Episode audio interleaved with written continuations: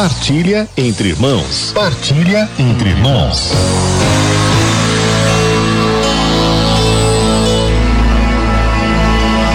Hoje é o dia 28 de outubro, dia de São Simão e São Judas Tadeu. Nosso povo tem uma devoção bonita por São Judas, pede a intercessão dele, mas mais do que conhecer São Judas como um santo das causas perdidas, das causas impossíveis, né? Sim, isso é importante porque nós colocamos a nossa esperança toda em Deus, mas antes disso, nós temos que olhar para os santos como exemplos de santidade para nós, como modelos de como nós devemos agir. São Judas teve uma vida, uma história que deve ser exemplo para nós. Um verdadeiro devoto de São Judas deve conhecer a história de São Judas, não é mesmo? Então vamos conhecer agora a história de São Judas e São Simão. Aliás, a ordem na liturgia de hoje é inversa, né? Hoje é dia de São Simão e São Judas Tadeu. Então vamos conhecer um pouco sobre a história deles, para aprendermos com isso e deixarmos que o Espírito Santo haja em nós. Simão é o mais desconhecido dos doze apóstolos, certamente.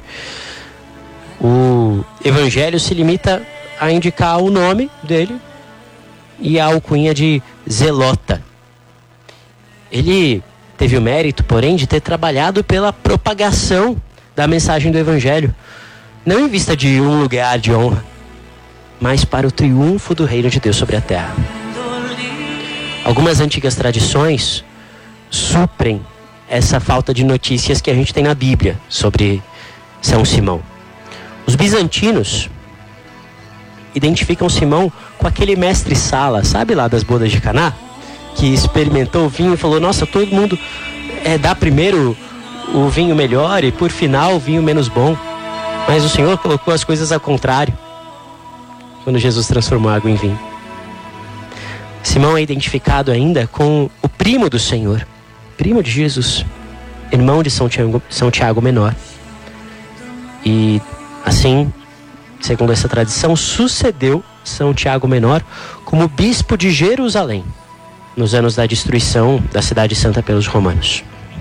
Os armênios sustentam ainda que ele difundiu o evangelho na sua região.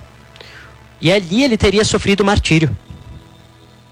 Seja como for, o seu campo missionário é deduzido dos Atos de Simão e Judas. Segundo esta obra, os dois apóstolos percorreram juntos as doze províncias do Império Persa, evangelizando ali. Também no Ocidente, os dois apóstolos, Simão e São Judas Tadeu, aparecem sempre juntos. Em Veneza, é dedicada a ambos a igreja de São Simão Pequeno, é a igreja de São Simão e São Judas. O apóstolo Judas não é o Iscariotes. O próprio evangelista São João apressa-se em precisar isso, em escrever isso. Não o Iscariotes ele é considerado pelos galileus irmão, que quer dizer primo, né? Irmão ali quer dizer parente de Jesus.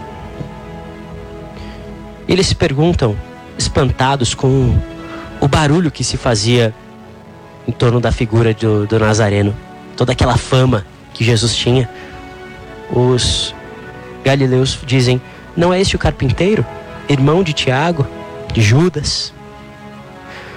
É provável segundo alguns exegetas, que Judas seja o esposo das bodas de Caná. Olha só, interessante isso, não é verdade? O primeiro a fazer essa suposição foi o historiador Eusébio de Cesareia. Ele fez isso para explicar sua presença como missionário na Arábia, na Síria, na Mesopotâmia, na Pérsia. Todos esses lugares aparece na tradição a presença de São Judas como missionário e sempre, segundo a tradição, né, ele teria sofrido martírio em Arado ou em Beirute.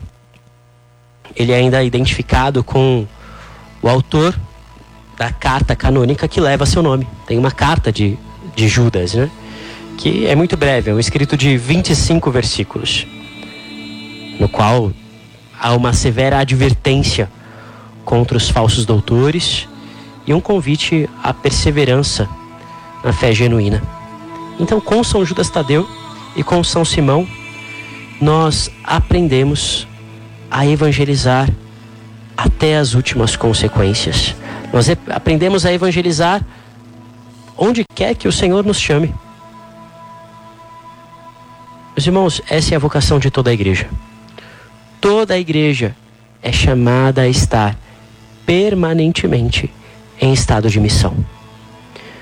Num dos decretos do Concílio Vaticano II, chamado Ad Gentes, aos povos, se diz: a igreja peregrina é, por sua natureza, missionária, visto que tem a sua origem, segundo o desígnio de Deus Pai, na missão do Filho e do Espírito Santo. Ou seja, se a igreja não for missionária, ela não é a igreja de Cristo. A igreja é essencialmente missionária. Afinal, ela nasce da missão do Filho e do Espírito Santo no mundo.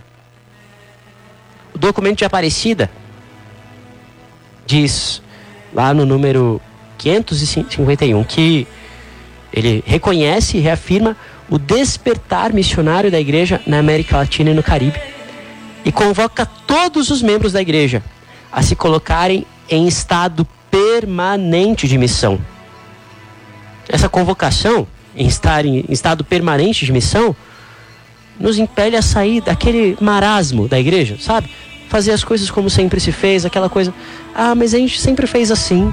Alguém convida a fazer algo novo. Não, isso não dá certo, a gente já tentou. Isso leva a uma rotina estagnada, um cansaço, uma ação pastoral de simples manutenção daquilo que já existe. O Espírito Santo convida a igreja, portanto, a um novo ardor missionário. Na sua carta Evangelii Gaudium, Alegria do Evangelho, o Papa Francisco diz: não nos deixem roubar o entusiasmo missionário. Lá no número 80 ele diz isso.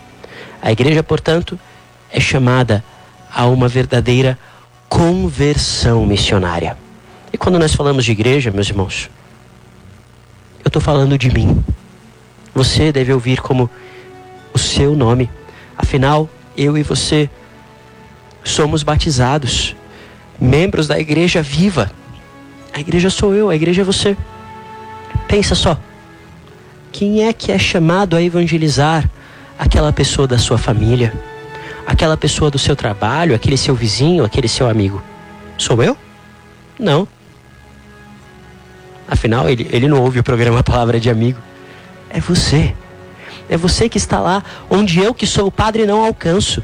Os leigos têm essa missão belíssima de estar onde nós não estamos, nós sacerdotes, nós clérigos, os religiosos, religiosas, estar no meio do mundo e ser ali missionários do Senhor, missionários da igreja.